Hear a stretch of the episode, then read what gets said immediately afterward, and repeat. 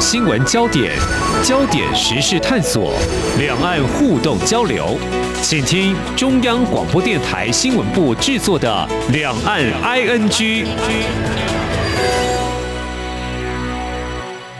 听众朋友您好，我是黄丽杰，欢迎收听两岸安居节目。那么接下来三十分钟，我们一起掌握新闻实时焦点。那么在今天谈的跟疫情还是大有关系的哦。其实谈到台湾，目前台湾的单日确诊人数都还在数万人，不过就是在朝向跟病毒共存的防疫政策之下，民众都会自行快筛，没有症状或轻症的话在家隔离，并且自主健康监测七天。那么中重症是就医来治疗，预防中重症呢会施打疫苗追加剂，提高疫苗的覆盖率，但是并没有限制人流的移动。当然，在这个影响之下，就看到，比如说今年台湾的经济成长会不会受到一些影响，应该也是会的。但重点在今天，我们还是要持续来关注中国大陆采取动态清零防疫做法。并没有改变哦。我们持续和中央社驻上海记者吴博伟来连线，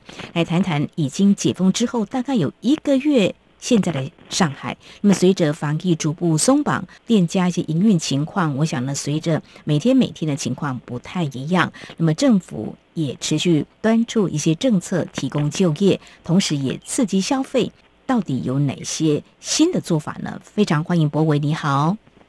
丽姐好，各位听众朋友，大家好，我是博伟。好，博伟。那么上海餐厅之前在疫情趋缓的时候，你告诉我们是可以外送的哦。但呃，在前几天开放有条件的内用，最近你也特别观察餐厅营业的一些情况。哎，这个内用的人气有没有回笼呢？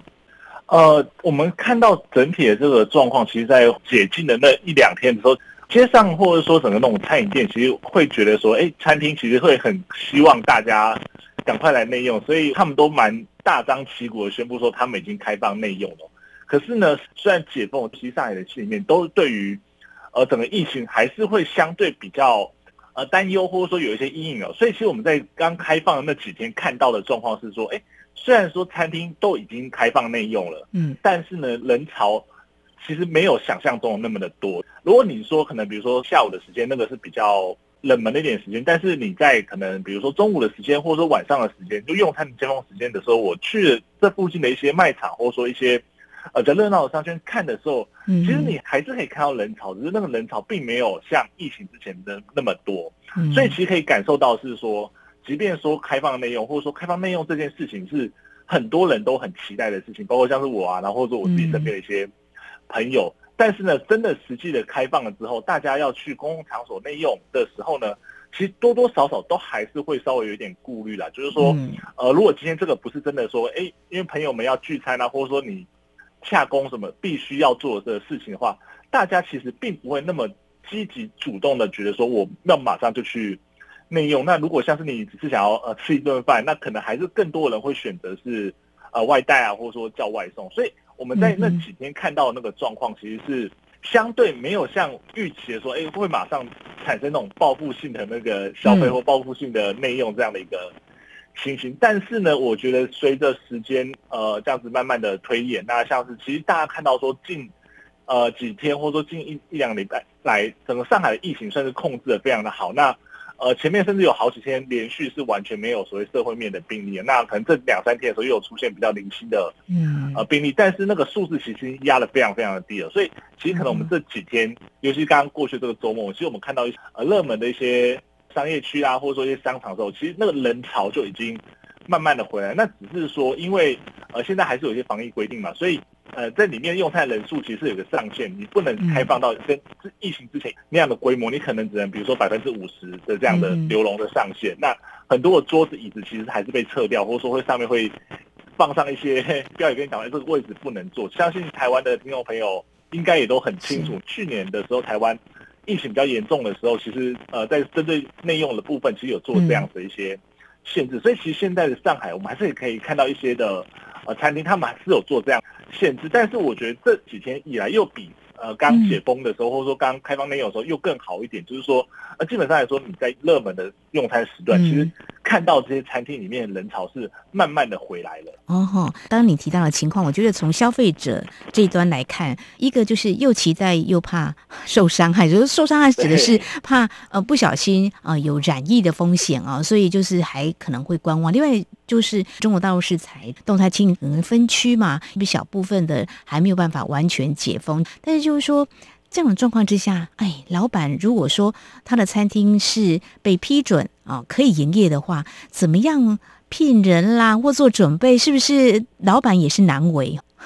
对，因为其实大家现在都知道嘛，就是现在的防疫措施，或者说你现在的开放了之后，其实呃这些的呃业主啊，或者说这些店长们的压力其实相对更大，因为你必须要负担的所谓的防疫的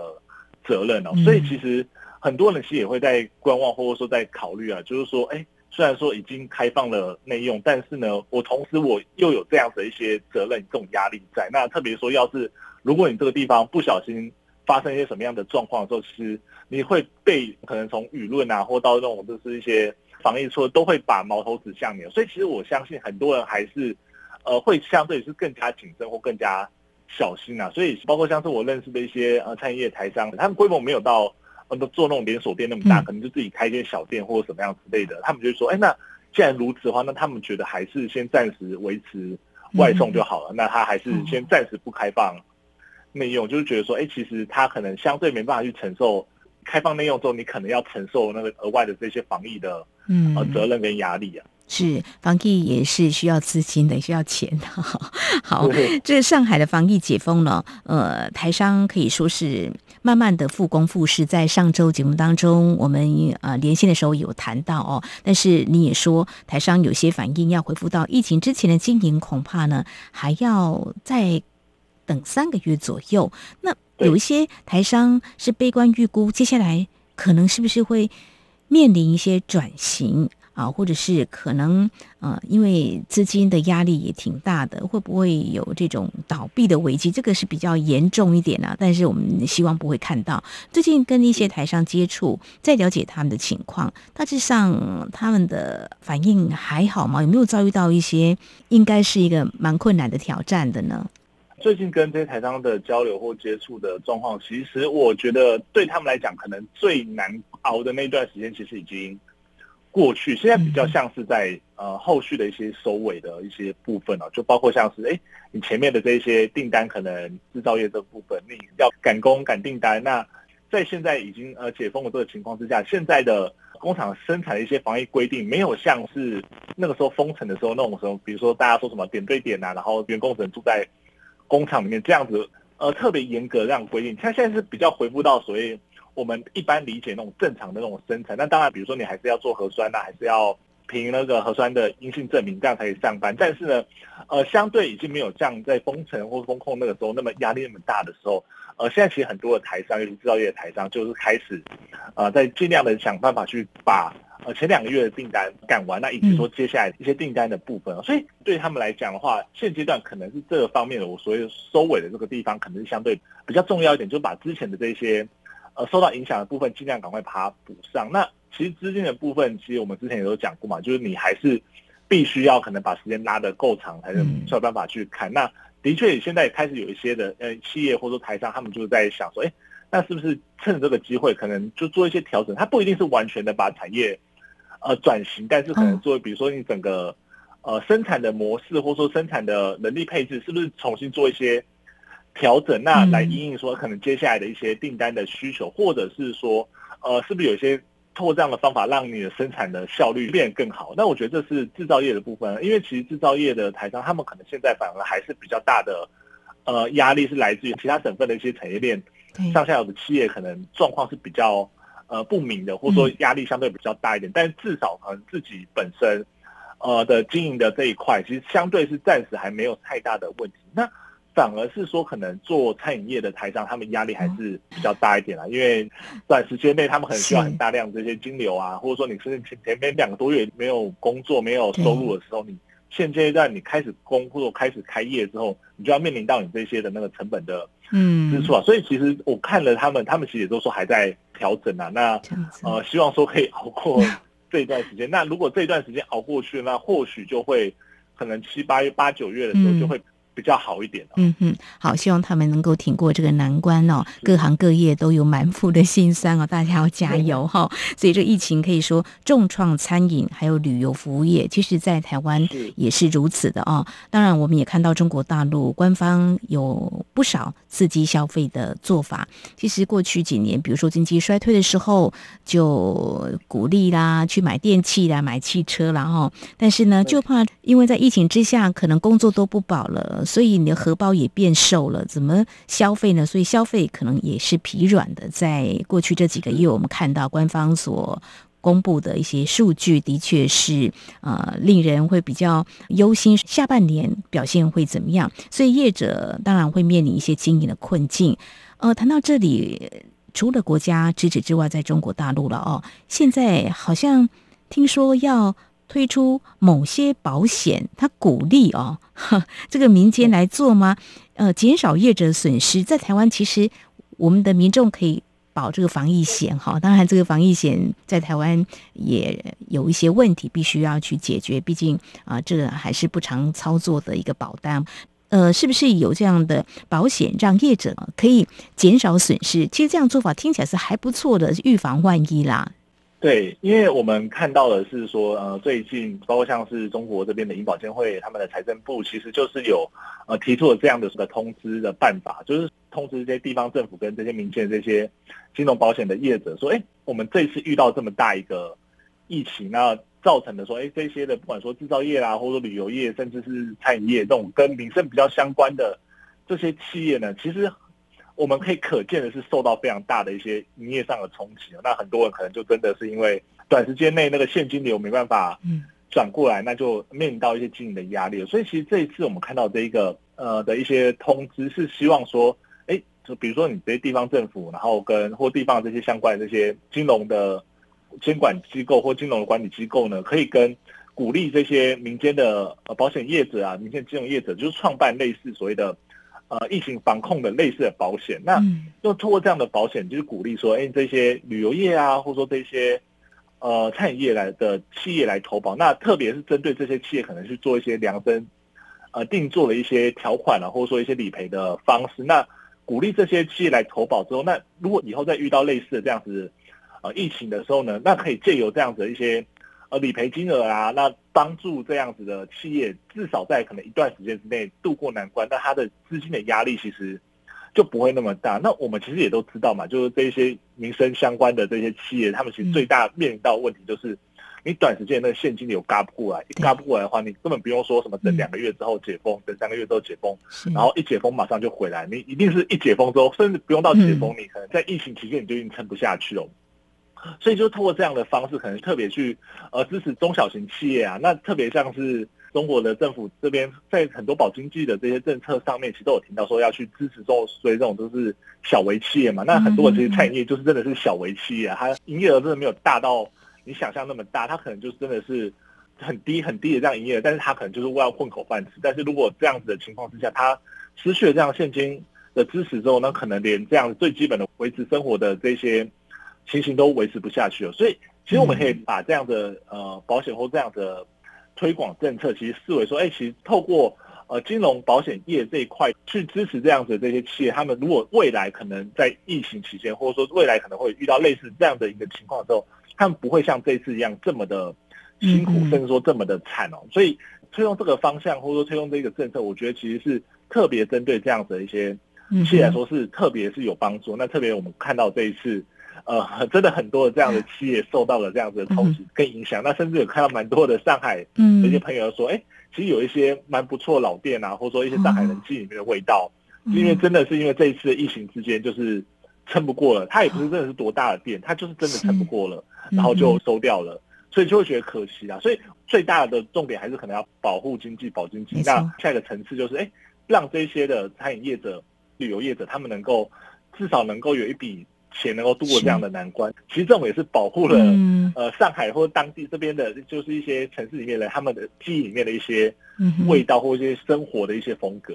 没有错，谈到这个中小企业在台湾呢，我们九成五以上嘛都是中小企业，我们中小企业的反应还蛮灵活。那对照中国大陆小微企业，我们也知道中国大陆有国有企业，有大型企业，这大型企业是大到不能倒了，也不知道会怎么处理。但是小微企业，我们看到中国大陆。嗯，持续多年来都是希望他们能够顺利的带到资金，会把钱给挤出来给他们，但是好像并不是那么容易。那又遇到疫情，嗯，又很难撑下去。我想中国大陆官方也不乐见了哦，所以我们大概也可以这样来看，他们推出所谓的疫情防控保险哦，呃，会支持一些像物流、餐饮等等这些比较困难的行业来投保，这也是未来可以观察的，就是在。稳经济这个部分能够稳住多少的这个经济不会受到比较大的冲击。好，这个民间消费疲弱不止在服务业，其实房子的买气好像也不太理想哦。那呃，如果消费力差。当然，你看就业，当然也会显得困难，这是一个呃环环相扣的哦。所以上周我们谈的中国青年就业问题，尤其因应千万名高校毕业生投入职场，罕见也从公部门开一些职缺之外，中国大陆如何多管齐下？我们稍后再请中央社驻上海记者吴博伟来跟我们谈这些焦点。今天的新闻就是明天的历史，探索两岸间的焦点时事，尽在《两岸 ING》节目。这里是中央广播电台，听众朋友继续收听的节目《两岸居》。我们在今天连线中央社驻上海记者吴波伟，我们谈的还是在疫情之下各行各业所受到的冲击。因为外界关注中国大陆毕竟是全球第二大经济体，那么采取动态。清零的政策势必对啊这个经济影响层面会比较大的哦，所以接下来呢，我们谈到经济受冲击的层面，在上周的节目当中，我们其实也有特别来观察房地产怎么样来拉动中国大陆的经济发展，因为我们都知道嘛，它是一个经济火车头。但去年这个严格监管，像恒大等等这些地产商之后，今年严管做法，波伟跟我们说，你的观。观察好像是开始松绑了一些哦，那么最近陆陆续续又推出好多振兴房市的政策，但是重点是买气来的美哦？以这个部分的话，就你的观察或是从一些数据来看，到底有没有民众出手买房了呢？哦，是的，因为其实我们知道的是说，呃，从可能今年上半年开始，其实看到蛮多的这些讯号，就是。从房地产监管政策的松绑的这样的讯号，那呃再加上说，哎，我们知道说，其实最最近这几个月，因为可能疫情的关系，所以中国的这些经济数据的表现其实都是不太如预期的。嗯，所以透过这样子可能呃去松绑或者说鼓励一些呃房地产政策的这种方式呢，其实可以知道说，想要由房地产市场来带动整个经济成长的这样一个态度是蛮明确的。那只是说。虽然说不管说从中央或到地方的政府不断的发布各式各样很比较松绑的一些政策啊，像是一些呃松绑一些限购令啊，或者说寄出一些呃贷款的优惠条件，去鼓励大家买房。其实我们就说，所以这种就是所谓松绑的政策嘛。嗯。那可是呢，在你松绑的同时，我们必须要知道的是，中国的房地产市场，它有可能已经经历过一年多的这样子。呃，我们可能从二零二零年底看看到了一些像是，比如说三道红线类似这样子，然后到后来针针对几家这样子大间的房地产企业的一些监管的措施，嗯，那甚至呢，就是我们刚刚讲到说，其实前面还有一些关于一些现代的政策，其实它整个市场是被紧缩了很长一段时间。那现在呢，虽然说你慢慢放宽，但是你放宽的状况之下，呃，民众购买的能力或购买力道，它其实到底有没有呃回来？我觉得这是。需要拉到非常非常长的一段时间了，就是说，可能原本大家不一定可以买得起房，特别是说你只是要住房，而不是说要拿来投资的这些。虽然说中国政府一直在强调说那个房住不炒啊，但是我们也知道说，这个如果你把呃房地产当做是一个投资标的的话，其实你很难杜绝这样所谓的啊炒房投机客这样的一些心态跟一些行为哦。那我们如果回归到说，如果好像中国政府要鼓励大家呃消费买房，然后稳住房地产市场的时候，你现在开始放宽的这这情形之下，到底先回来的是这些投资客呢，还是真的有住房需求这些人？我觉得这就是呃必须去看到。那再就是说，可能前面我们已经经历过一年多甚至两年这样子比较呃疫情防控的情形之下，它其实可能让整个。呃，一般民众的这些消费的动能其实下降，它整体的消费动能是下降的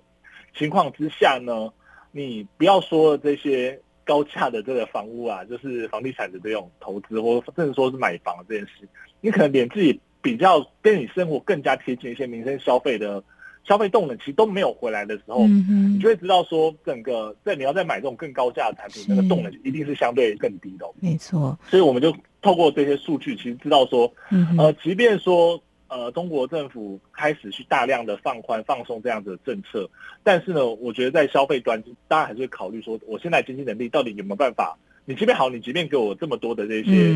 呃，那个贷款的这些优惠啦，或者说这些，呃，放松这些限制，但问题就是我手上的钱到底有没有办法去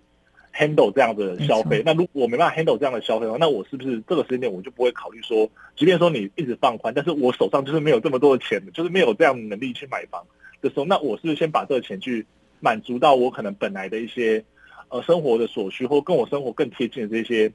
呃民生的这个这个部分？所以我觉得其实现在数据看起来的确是是是是这个样子的。然后很低啊，达成率如果他们有预设一个目标的话，所以我们刚刚有提到，就如果不是投机的话，也不是投资的话，要自住的话，真的可能就是还蛮辛苦的哦。中国大陆的官员自己说，就是房子是用来住的。不是用来炒的。那如果说这一两年他们严格监管、正视这个问题之后，怎么样让这些辛苦买房子的人能够保住工作，这也很重要。所以呢，中国大陆可能希望他们的经济能够稳住，所以从各方面来刺激经济，刺激一些买气买房也是一样。那。各地方是不是会有一些压力啊？所以像台湾，比如说我们去买车会送你什么，这个就觉得呃，我就是要市占率高一点。那中国大陆呃卖房子最近有没有一些比较奇特的一种方式？就是说，哎，真的呃很值得买啊。但是 对，那这个又反映了什么样的问题？就大家一起拼经济也蛮好的，但是拼经济是不是其实背后是有某种压力的呢？嗯。对，因为其实我们都知道这一些呃企业啊，就是你每年都会设定自己的一些营业目标嘛，或者说这些销售目标，特别像是房地产市场，一定是会有一些 KPI，比如说我们今年要卖到多少房，或者说卖到多少钱这样子的一些营业的目标。呃，我们之前看到的数据是说，哎，大概今年的上半年的统计数据，很多的这种比较大型的这些中国这些房地产企业，他们的呃销售目标其实都达不到他们原本设定的。目标就算了，而且很多是达不到四成，就是甚至比一半还要低的这样情形。所以虽然说可能你要再找到那种就更详细的那种数据，比如说可能要看到每一家企业的财报的那个状况，但是呢，如果我们以这样比较呃广泛的资料来看的时候，就会知道说整个今年上半年中国的房地产市场还是相相对是一个比较呃已经不知道冷静了，是已经算是还蛮遇冷的一个情形哦。所以也知道说，你既然你的 KPI 达不到标，其实大家如果 工工作过了算 KPI 达不到票都怎么办？你就要想办法促销，就是想办法拿出各式的呃手段，去想办法吸引大家来购买，或者说透过这样的方式去达到所谓 KPI 达标这样一个嗯情形。所以我们其实最近也看到蛮多，就是你会觉得说很不可思议的一些方式，就是在一些可能比较二三线、三四线的那种城市，会有这些房地产商他会说，哎，不然你们啊，你们农民。种了这么多菜，这么多什么西瓜啦，种了什么大蒜啊？嗯，不然好了，你付一笔钱，那剩下不够的，可能部分的一些款项，你可以用你的农产品来一起来做，就是抵押的这样的一个状况。那所以就是最近看到蛮多人所谓的农产换房的这种销售策略嘛，所以就引起蛮多的的讨论跟期待。当然也不是说他们真的就是拿了所有他。不用怎么拿西瓜拿大蒜就可以去换一栋房，当然不是这个样子，而是说，嗯，你可能你的部分的资金可以先用这个来换地之类，因为其实这个可能它比如说还是有一些销售的管道，它只是说它会让你的呃短时间之内的这种呃资金的需求不需要这么大，嗯，就是说，所以其实我觉得站在房房地产商他们的想法就是说啊，你可能有买房的需求，你可能买房的意愿，可是你会顾虑到说，我手上的现金可能或者说我现在可以用的钱没有那么多，那没关系，部分的钱你你来用来支付，那部分你就先拿这种的所谓农产品来抵押，所以其实就知道说，呃，他们在呃追求这样所谓 KPI 或者说这种呃销售量，至少让销售额达标这样的那个情形之下，各个房地产商真的是无所不用其极啊。就是说，我们可能正常想到说，你可能比如说可能有配合银行你的那个贷款利率会比较好一点之外，其实有会会看到说这种比较呃非典型的这种促销的手段啊。真是啊令人觉得很不可思议哦。但是我在想，就说也许中国大陆高储蓄率嘛，就是怕说在疫情之下，这个经济呢可能会出现衰退，大家呢这种呃心理呢这种感觉会更强烈一点，就觉得有钱赶快存下来。但是呢，这个房地产商可能还是有点这个 KPI 的压力，就告诉你，其实你有点钱，现在买房正是时候啊，所以就有对大蒜换房这些嗯，我们听来会觉得哦，哈，还有这种方式啊。好，最后呢，谈的是就业这一块哦。那么上周谈到是呃青年的就业，那么其实，在二零二零年就是疫情爆发的第一年哦，就我们就留意到中国大陆因应疫情冲击，那么也提出了一些啊、新基建的一个计划，就是基础建设。那么最近好像又加码了哦，之前提出新基建的计划是不是力道不足，还是怎么样？而且这些机会是要给哪些人的呢？博伟，对，因为像是这样所谓的那个政府带头来做这种所谓大型公共建设，或者说这种基础建设的这种方式，其实我相信大家可能都知道，说这是长久以来一个呃所谓的稳定经济跟刺激就业率习以为常，或者说大家可以蛮常看到的这种方式。其实世界各国都有采采取类似的这样子的方式，不管说以前的台湾啊，或者到现在可能有时候还是这样。那像是世界各国都是这样子。那这次中国其实也是用类似这样子的方法，就是由他们的呃，所以呃国务院这边其实就做一个宣示，说，哎，他们要投入呃三千亿人民币的方的资金的规模，那可能透过所谓一些金融工具啊，可能是就是做一些呃发行金融债券这样的方式去募资，募到这笔三千亿的呃资金，那去投入这些支持所谓重大项目的建设。那重大项目建设它的背后就是它要带动第一个要带动民间的投资，嗯那再来的话就是确保所谓的就业率，嗯因为你有建设，你就会有需要能力，有能力的话就开始大规模这样所谓的呃招工。再来的话就是其实你一旦有了这样子，比如说这些呃工人或者一些呃人员进来有工作之后呢，接下来下一步他就会因为有收入，所以可以带动了整体消费的行为哦。所以其实这是一步一步，甚至说，因为其实它里面很多的政策可能是呃“十四五”里面的一些规划一些呃哦重点项目，那你先推动了之后，让这样子的整个呃市场活络起来之后，去稳定整个经济的发展，跟稳定整个呃市场的发展，那达到所谓稳经济的一个策略跟一个目标。那其实这我觉得这就是一步一步这样子，可能从我们比如说再早一点的时候看到说，哎，呃，像刚刚丽姐讲到，可能保大学生就业啦，或者说哎，针对一些。地方或者资金有需求的企业呢，我们哎提供他一些可能相对比较好的一些，不管说贷款啊，或者说一些、嗯呃政策，或者说缓征一些费用。那接下来呢，就是政府的角色出面，所以那我们接下来要推动这种大型的建设，让不管说是缺工作的人啊，或者这些企业呢，其实有地方可以去投资。那这样的话，让整体的那个经济其实相对稳固起来。所以我觉得这是一片一片的拼图拼起来。那目前的话，嗯拼到了就是政府出面来推动所谓大型公共建设这一块。哦，投放了三千亿元人民币，要支持重大项目的建设，希望能够扩大投资，当然也就业机会也就会来了哈。啊、我想这是是我们又看到最新的中国大陆在提振他们的经济的成长，嗯又提出这样的一个新的政策，当然各个国家都有，台湾也曾经有过了哈。那就是因应不同的问题所提出的一些对策。好，我们在今天呢，针对封城两个多月的上海，在六月已经全面解封了哦，恢复疫情前的商机。从一些数据看来，还有一些台商或这个店家的营运看来，这个商机都有待努力。那么全国多项经济数据慢慢的可能会好转，但政策拉抬投资跟消费政策持续又出炉，显然要回到这疫情前还是有不少的挑战的哦。好，我们在今天非常谢谢中央社驻上海记者吴博伟带来你第一手的采访观察，非常谢谢博伟，谢谢。谢谢丽姐，谢谢各位听众朋友。